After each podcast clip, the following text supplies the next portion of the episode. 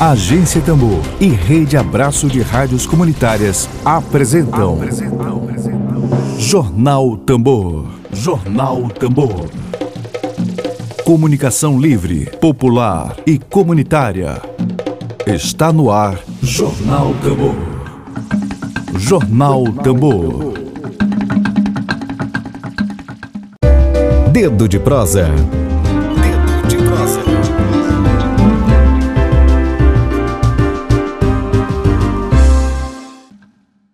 Bom, hoje nós temos dois convidados. Estou com um deles agora já aqui. É, dia, nesse dia de hoje, 5 de maio, a gente vai conversar com o geógrafo, professor do curso de licenciatura em Ciências Humanas lá do campus de Pinheiro. Ele integra o núcleo de estudos geográficos da Universidade Federal do Maranhão. Luiz Eduardo Neves está aqui conosco. E teremos também, que acaba de chegar aqui, é, também participa conosco, o defensor.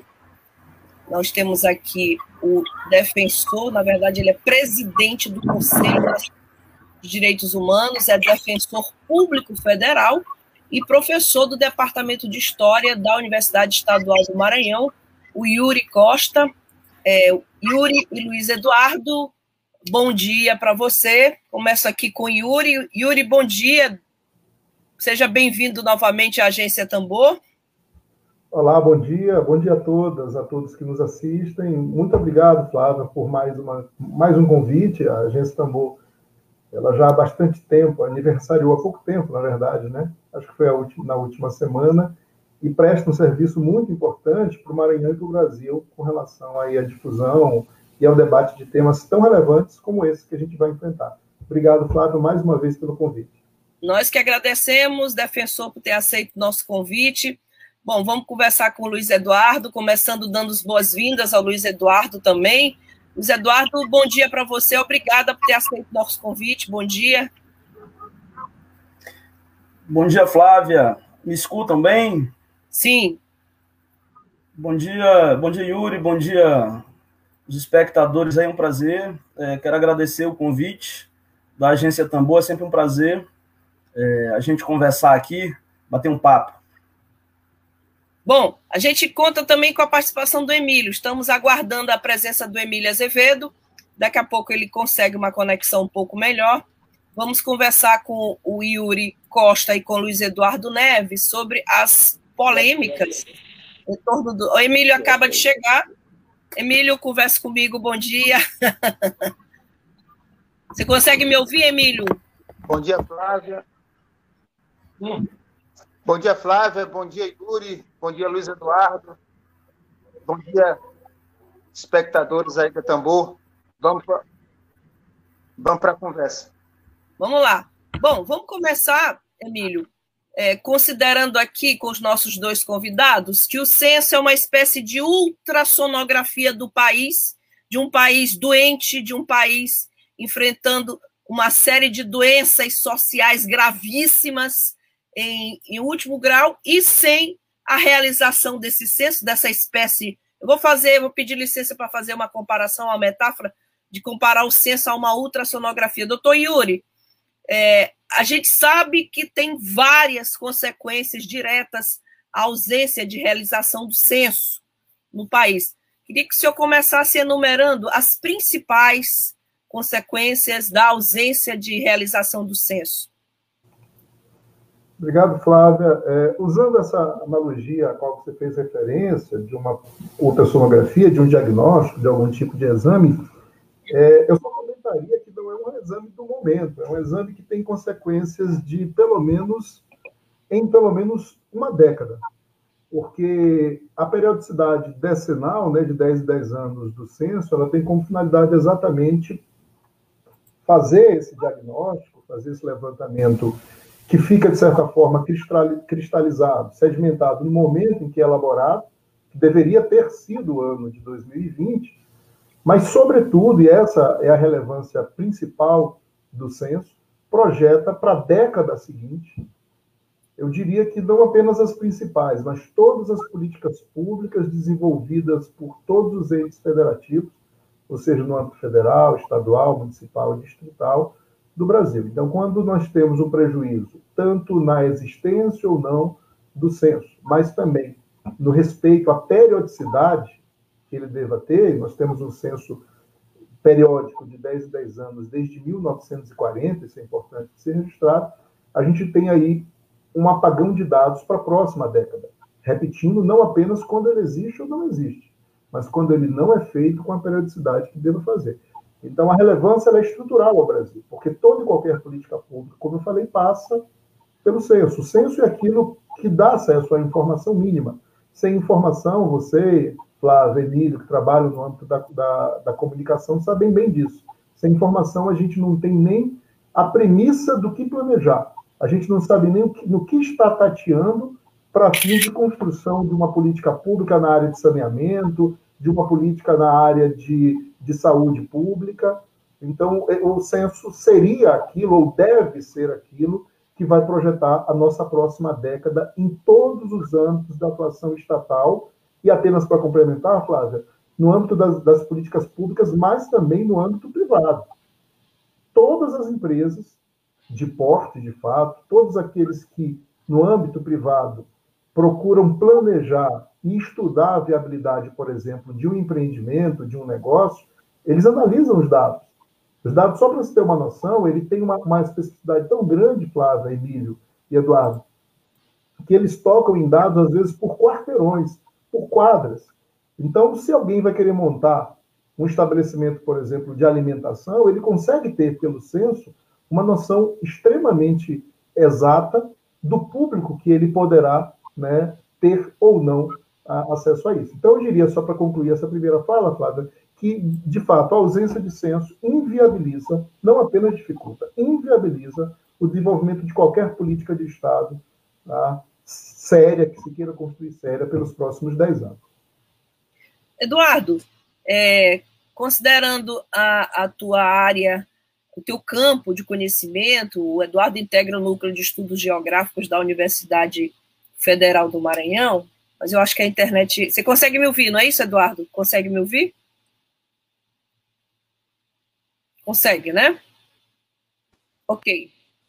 Bom, considerando o teu campo de, de conhecimento, teu campo de atuação, é, o núcleo de estudos geográficos da Universidade Federal do Maranhão, Qual seria o impacto direto nessa na, na questão uh, geográfica, espacial, é, a não realização do censo? Esse apagão, já tem, já tem sido chamado esse apagão de dados, que significaria a não realização do, do censo demográfico em 2021.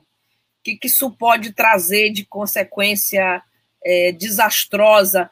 Inclusive, a gente não consegue nem compreender que tipo de, de administração pública é, consegue executar política pública diante de um apagão, né? Assim, o próprio bolo do orçamento dos municípios brasileiros, a divisão desse bolo é feito com base, né, no número de habitantes de cada município. Então, eu queria esse teu recorte, que a gente abordasse esse teu recorte geográfico, a não realização do censo que consequências isso traria, isso traz para o nosso país.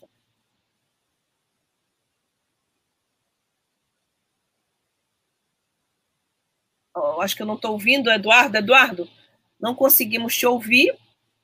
Luiz Eduardo, não sei se o microfone. Tá, tá me ouvindo, Flávio?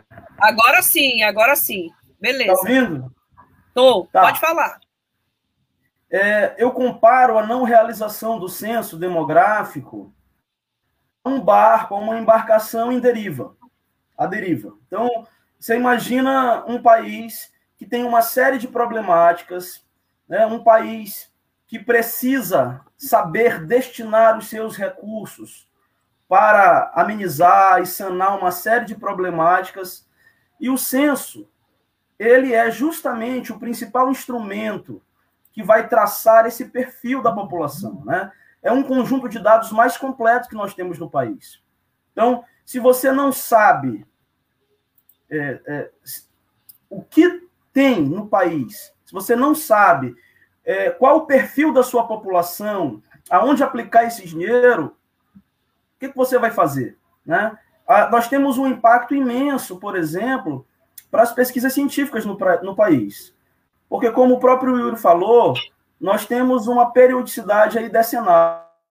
De 10 em 10 anos, você coleta uma série de informações nos 70 milhões de, de domicílios, a unidade principal é essa que o Yuri falou, é o setor censitário. O setor censitário ele não vai coincidir exatamente com os bairros ou com os distritos pelo país. Então, essa é uma unidade básica para você saber todo tipo. Então, quando você não realiza dentro do tempo preciso essas informações elas podem ser perdidas. E o mais grave este governo e eu diria que a não realização de um censo é um ato criminoso por parte nos questionários você provoca o que você um apagão estatístico. Você quebra uma série de informações 40, 50 anos. Então, isso e a aplicação de políticas públicas no país, inúmeros cientistas né, para as pesquisas no país que ajudam a fomentar as diversas políticas públicas. Né? Emílio, você consegue me ouvir? Ligando o microfone. Queria fazer aqui um, um comentário, Yuri, e para o Luiz Eduardo, fazer um comentário e pedir que eles comentassem o meu comentário, que me parece o seguinte, assim, tentando observar a questão também um ponto de vista político, né?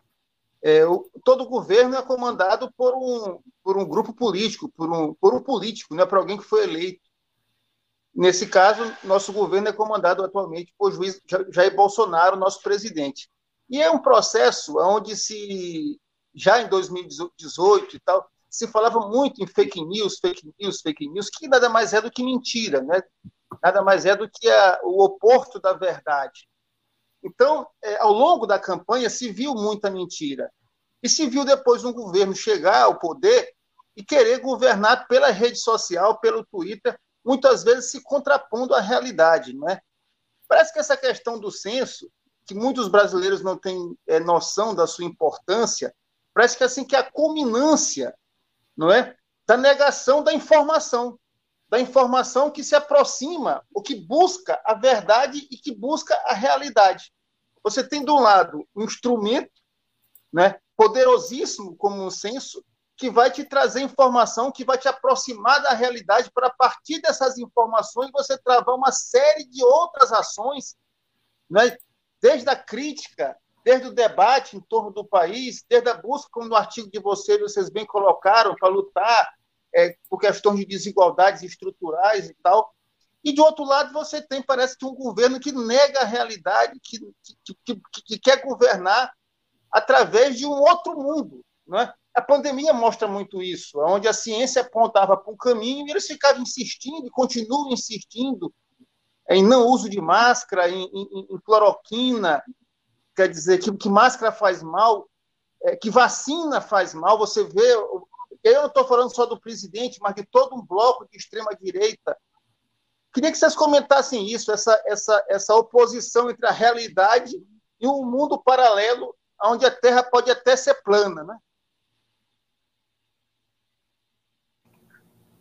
Obrigado, Emílio. Posso iniciar, Flávia? Pode, Yuri. Tá, obrigado. Emílio, prazer lhe rever ainda aqui remotamente. Tá? É, se não tiver essa dificuldade aí com a internet, com o sinal, não, né, é o, isso é prova que está sendo feito remotamente. Tá? É, Emílio, acho que você toca num ponto central. Eu acho que o atual governo federal ele confunde propositalmente, não é uma confusão de entendimento, é uma confusão, como você bem colocou no início da tua fala, com uma notação, com uma notação política muito evidente, né, ele confunde políticas de governo e políticas de Estado. Eu acho que o censo ele deixa isso bem claro. Tem políticas que de fato são políticas do governo. O governo da ocasião, eleito, vai decidir se ele prioriza, por exemplo, o ensino tecnológico, o ensino superior, é legítimo que o governo faça algum desse tipo de opção? Sim, ele deve fazer os investimentos na educação previstos em lei, mas ele pode reforçar, priorizar, dar mais evidência para uma questão ou para outra. Isso faz parte de qualquer política de governo. Agora, há determinadas atuações do Estado previstas na legislação e na própria Constituição que deixam de ser uma opção do governante. Elas são políticas não do governo, elas são políticas de Estado. Logo, todo e qualquer governante que esteja à frente da administração, ele tem por obrigação fazer esse cumprimento. A política ligada ao censo é isso. Ela é uma política de informação. Aliás, o ministro Marco Aurélio, que julgou, ainda como decisão inicial, como liminar, a ação proposta pelo Estado do Maranhão né, na semana passada, deferindo o pedido, né, julgando favorável o pedido, o principal fundamento do ministro Marco Aurélio foi esse: o dever, o, o dever de informar a população. Ele é um dever que não encontra, ele não está dentro dessa discussão de ser político ou não, opção ou não de governo. Ele é uma obrigação constitucional, como diz o ministro. Então, o censo ele entrega informações, informações que vão impactar desde a divisão orçamentária, tributária dos entes, por isso que foi uma ação que foi proposta diretamente no STF e não em outra, em outro, é, outra justiça, outro órgão do judiciário, exatamente porque ele diz respeito, e isso foi aceito pelo relator, como uma, um ataque ao pacto federativo. Como é que a gente vai distribuir o próprio orçamento destinado a cada, a, a cada ente, município, estado, distrito federal, se a gente não souber a população, por exemplo, distribuída, o perfil dessa população. Então, é, isso faz parte, assim, eu, eu, concordo com você, Emílio, quando você disse que há um componente político muito forte, a gente vive num governo que tenta emplacar a opinião como se fosse argumento, e não é. Tá? Como eu disse há pouco, há determinadas ações do Estado que são obrigatórias a ele. Eu acho que é isso que a CPI instalada na, no Senado Federal vai ter que analisar. A CPI ela não vai poder analisar se houve uma opção ou não do governo em adotar medidas de combate à pandemia. Isso não é uma opção do governo. Isso é uma obrigação. A gente parte dessa premissa de que há uma obrigação. No que se refere ao censo, já, já concluindo aqui a minha fala, nesse momento, no que se refere ao censo, é exatamente o mesmo paralelo. Não é uma opção do governo em realizar de uma forma ou de outra, não. É obrigação do governo, porque aquilo ali, inclusive, impacta aspectos que vão para muito além da gestão federal. Tá? Foi esse o argumento que foi levado pelo Maranhão que foi acolhido. Olha, eu aqui, Estado do Maranhão, município de, de, de Santa Inês, etc., eu vou ser impactado porque o governo federal simplesmente deixou de dar cumprimento àquilo que é previsto em lei, de não atualizar as informações, eu vou ficar vinculado ao censo de 2010. Tá? Por isso que, de fato, como você falou, há um componente político muito grande e o governo atual, infelizmente, confunde tá? um dever que ele tem de executar as políticas públicas, que são obrigações, como uma mera opção de governo. Isso não é. Fazer censo não é opção de governo. É obrigação do governo. Tá? Obrigado. Luiz Eduardo, você teria algum comentário com relação à, à, leitura política dessa não realização do censo que o Emílio abordou? Você está me ouvindo? É, não, isso que o Emílio coloca é interessante, porque eu diria que as fake news, as mentiras, elas são modos operantes desse governo. Né? É, não sei se vocês lembram é, da demissão do presidente do INPE há um tempo atrás, porque o INPE, que é um órgão respeitado no mundo inteiro, fez um monitoramento, como faz todo ano, da questão do, do desmatamento e atestou que o desmatamento no Brasil tinha aumentado. O presidente, publicamente, descreditou o INPE e disse que aquilo era mentira, né, demitiu o presidente da qual teve solidariedade de cientistas do mundo inteiro. Né? Então, o, o que isso quer dizer? Quer dizer que a verdade não interessa para esse governo. Quando o governo diz, e lá em 2018, o censo ele foi orçado em 3 bilhões e 400 milhões, e em 2019, antes da pandemia, o Paulo Guedes, o ministro da Economia, diz assim: nós vamos cortar 25% desse valor. O que, que são 3 bilhões e 400 milhões de reais para o tamanho do PIB que é o Brasil? É, a economia que um censo, que a realização de um censo traz para o país é muito, muito, muito mais do que 3 bilhões e 400 milhões. Então, a gente precisa entender que os dados gerados pelo censo, eles, eles vão ser uma ferramenta importantíssima para a ciência. E a ciência, ela não é respeitada por esse governo. No caso do INPE, o governo teve o disparate de contratar uma outra empresa de monitoramento de imagens de satélites na Amazônia, sendo que nós temos uma empresa, uma empresa pública de cientistas renomados no mundo inteiro que já faz esse serviço.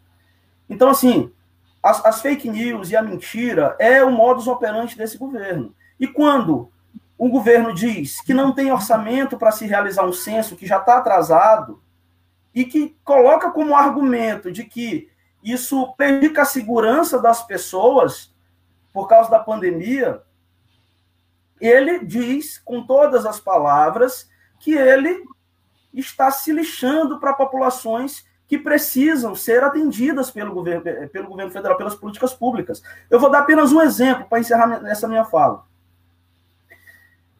É, o, questionário o questionário básico, que é aplicado em 90% dos municípios no Brasil, ele tem uma, uma, um indicador lá, que é um indicador de renda e que é um indicador, por exemplo, de se a pessoa mora de aluguel. Esse, é, é, esse indicador ele foi retirado desse questionário para esse censo.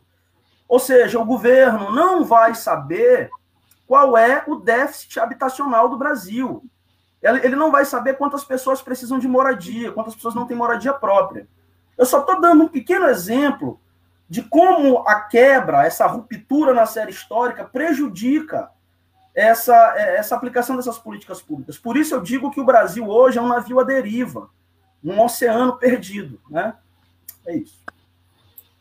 Bom, a gente, a gente acho que todo jornalista, Emílio, hoje com compreensão mínima do que acontece hoje no país, tem essa dúvida se a não realização do censo, ou seja, se a falta de orçamento para a realização do censo é uma medida para esconder a grave situação social brasileira, ou se isso é parte da forma como Bolsonaro conduz o Brasil, uma gestão pífia, uma gestão negligente. Então, a gente fica nessa dúvida entre essas duas. O modus operandi do governo Bolsonaro de, de, de tratar tudo com certa negligência. Então, acho que fica essa dúvida, é, essa mistura entre o que até que ponto vai a negligência do governo Bolsonaro e até que ponto é uma intenção deliberada de esconder a realidade social brasileira. Emílio é, levantou o dedinho, como a gente fazia na escola, no colégio, para falar. É, é, primeiro, é, o, o Yuri aqui, que além de, de, de ser militante dos direitos humanos e de ser hoje defensor público né, da área do direito, ele também é historiador, né, professor de história. Sim. Eu queria uma, só uma informação, não sei se ele sabe, se alguma vez na, na, na história da República, desde quando o censo foi instituído, né, é, algum governo é, resolveu boicotar o, o, o, censo, né? E uma outra pergunta que eu, que eu faço, que eu faria para os dois, Flávio, é assim, se fosse sintetizar o grande prejuízo que isso causaria, assim, o maior prejuízo, são vários os prejuízos, né? Mas, assim, os prioritários diante dessa atitude do governo.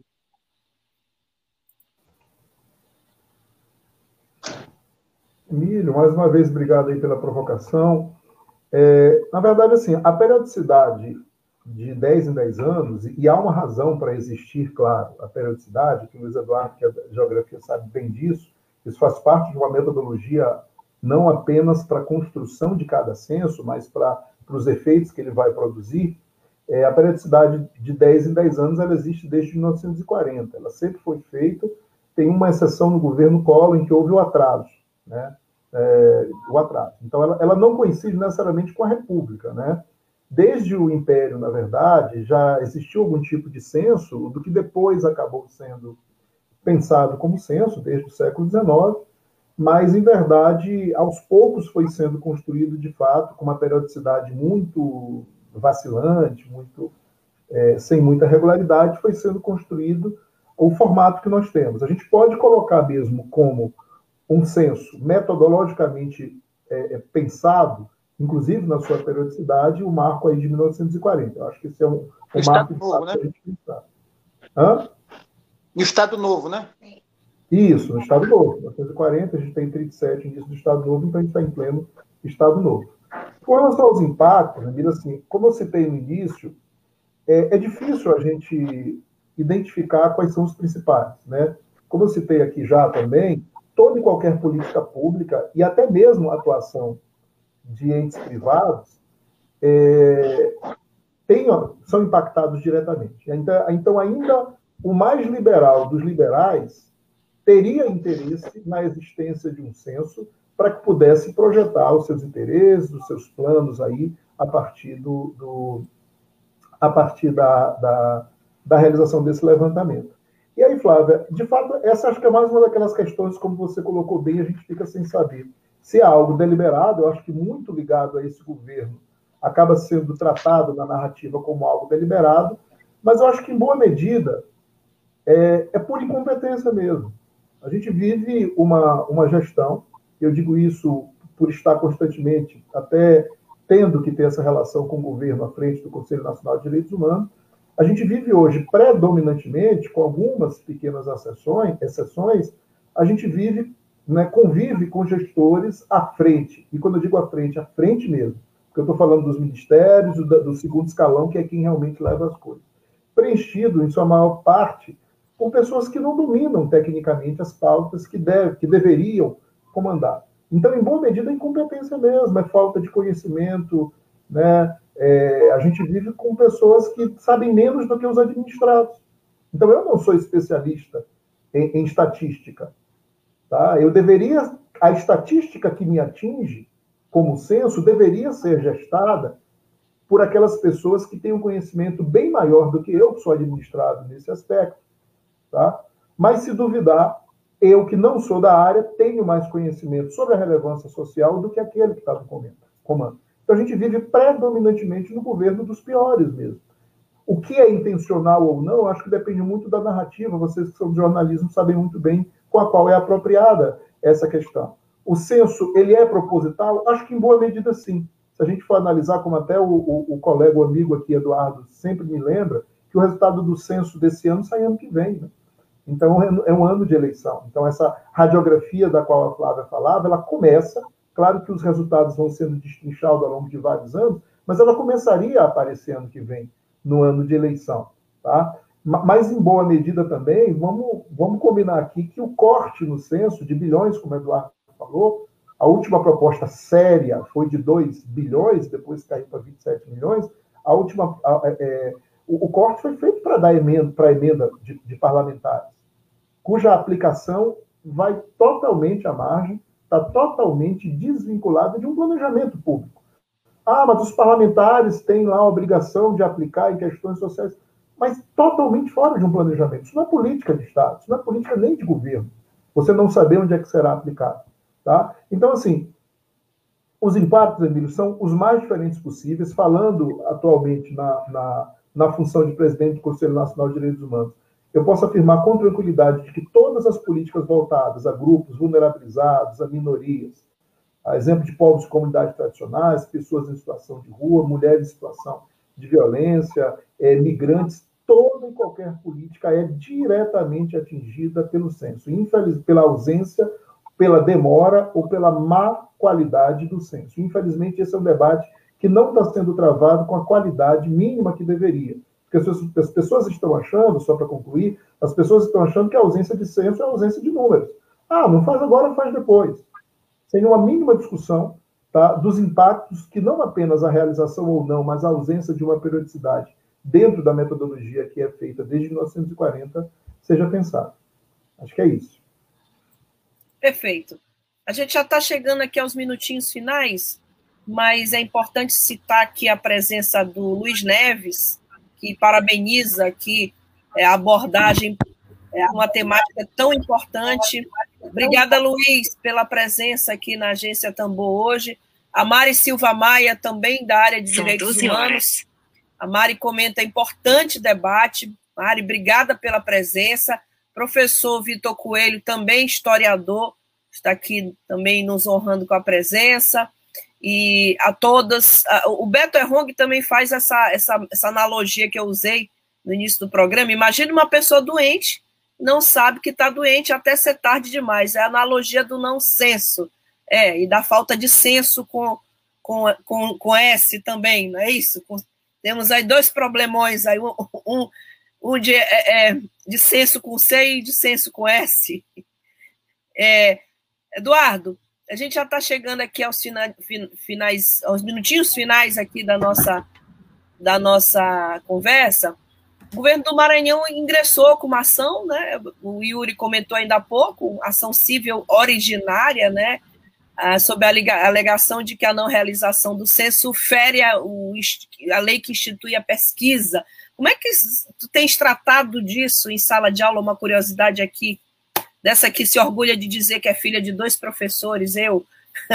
Como é que tu tens tratado essa questão em sala de aula com alunos, com universitários? Imagina numa no ambiente acadêmico de ciência, você não ter número, não ter dados, não ter informações sobre a nação. É, é Flávia, isso é, é, é, ruim, né? Muito ruim, muito grave. Eu queria retornar um pouco ao que o Emílio falou. Ah, né? De 1940 para cá, realmente, o censo ele vem sendo feito de 10 em 10 anos. Mas foi feito um censo em 1920, foi feito um censo no Império em 1872, e o primeiro, que pode ser considerado um censo, foi feito quando a, a família real de Portugal veio para cá em 1808. É, mas a metodologia mais aprimorada foi em 1872, que o próprio site do IBGE coloca isso muito bem lá. É, eu diria que o principal impacto, os principais impactos da não realização do censo hoje é justamente todas as políticas destinadas ao campo social. Nós temos uma explosão de desemprego no Brasil, nós temos mais de 100 milhões de pessoas na informalidade hoje no Brasil. Nós temos 19 milhões de pessoas passando fome severa no Brasil e 120 milhões não sabem o que vão comer amanhã.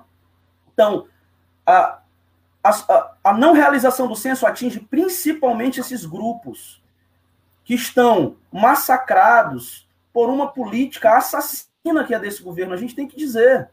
É um governo que não, não olha para essas pessoas. Isso está escancarado. É, não precisa é, é, é, é pesquisar muito para saber disso. eu, eu costumo dizer para os amigos, nas pesquisas, as informações do censo, todas as informações colocadas pelo censo, elas são importantes, inclusive, para nós fazermos a crítica. Porque os dados, os números, eles também são passíveis de crítica. Tá? Então, o governo não quer nem isso porque ele sabe que na mão de pesquisadores e de intelectuais, esses dados são altamente prejudiciais ao governo. Por que ao governo? Porque até hoje, esse governo não veio fazer nada de política pública para resolver problemas estruturais no nosso país. Na sala de aula, Flávia, Sim. a gente trabalhar com, com, com dados de 10 anos atrás é ruim, porque em 10 anos o Brasil muda muito. Né? Em 10 anos, há muitas mudanças do ponto de vista das habitações, a população que cresceu, e esse, prejuízo financeiro. Imagina um país, um governo que tem um discurso de que nós precisamos enxugar as contas públicas, que nós temos um problema fiscal severo, mas que, na realidade, ele desperdiça recursos, ele não vai saber quanto tem que destinar para cada um dos municípios, porque ele não sabe o básico, que é o número populacional de cada um desses municípios.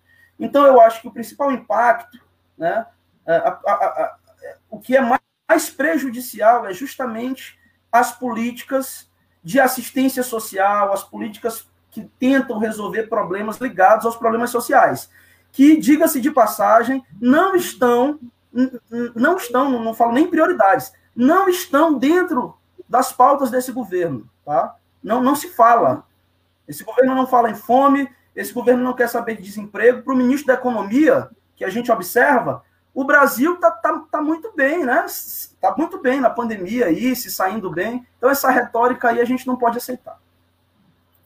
Bom, é, Chegamos aqui aos minutinhos, já chegamos ao final do programa. Emílio, vou passar a palavra a você para que você faça aqui o nosso encerramento por parte da agência Tambor e em seguida vamos pedir ao Yuri e ao Eduardo as considerações finais.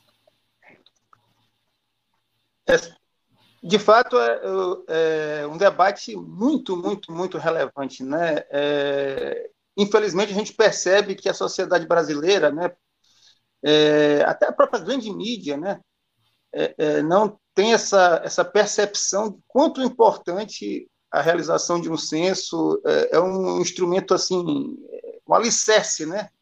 Como vocês bem colocaram, para uma série de outras ações, tanto da sociedade é, quanto é, é do Estado, né? E agradeço muito a, a, participação, nós agradecemos muito a, participação de vocês dois aqui, Yuri, Flávia, tive a oportunidade de participar de um livro que ele organizou aí há uns oito a dez anos atrás, né? Também estava aí com saudade. E, mais uma vez, a Tambor está à disposição de vocês. Sempre que vocês tiverem um tema é, importante, é só acionar que é a casa de vocês. Abraço e obrigado. Obrigado, Flávio. Obrigado, Emílio. Tá? Um prazer muito grande. Tá? Obrigado pela oportunidade. Um abraço especial ao amigo Luiz Eduardo. Acho que, como eu falei há pouco, a Rádio Tambor, vem, a agência Tambor como um todo, vem trazendo uma, um espaço muito relevante, tá? Enquanto a, a, grande mídia, como você citou, Emílio, por vezes negligencia uma série de pautas importantes, vocês vêm conseguindo periodicamente, com uma qualidade, na minha avaliação, muito adequada, fazer essa abordagem. Tá? Fica então aqui meu agradecimento mais uma vez, tá? E até a próxima, se tudo der certo. Bom, Eduardo, obrigada. Yuri, Eduardo, muito obrigada é, pelas participações. Ah, o Ítalo Domingos, antes de encerrar, o Ítalo Domingos Santiroque comenta muito bom, parabéns, professores Yuri e Luiz Eduardo fizeram excelentes falas, muito esclarecedoras. A, a Josanira Luz também comenta, parabéns pelo importante debate. E é, estamos com um debate de alto nível, né? Tivemos um debate com o historiador e o geógrafo, e ambos da militantes de direitos humanos. Então, debate completo, Emília Azevedo. Obrigada a todos e a todas. Emília, tem mais uma fala para encerrar. Eu acho que o Luiz Eduardo ainda quer dar uma palavrinha aqui. Eu estou sentindo que ele está engasgado. É, eu fiquei aguardando por ele e achei que ele já tinha. Pode falar, Eduardo. Não, só, não, só agradecer. Agradecer a oportunidade mais uma vez é, de estar aqui. Eu, eu, eu sou espectador também da, da, da Rádio Tambor, da Agência Tambor, e agradecer essa oportunidade, mandar um abraço também para o amigo Yuri, amigo de longa data. Obrigado, Flávio. É, é, esse trabalho diário né, que vocês fazem, um trabalho que é uma contra-mídia, né? É uma contra-informação, é, é, é, é, uma porrada aí na mídia hegemônica, é muito importante. Muito obrigado pela oportunidade aí, abraço a todos. Eu digo aqui que eu tenho uma aula de doutorado todo dia na Tambor. todo dia, todo, todo, de segunda a sexta eu tenho uma aula aqui dos meus entrevistados aqui de pós-graduação. É uma pós-graduação na área de comunicação popular, de direitos humanos e temas variados. Gente, muito obrigada. Um bom dia para todos, uma boa tarde. A gente volta amanhã. O tambor vai continuar rufando sim se você ainda não foi lá no canalzinho da Rádio Tambor, inscreva-se no canal. Obrigada. Obrigada.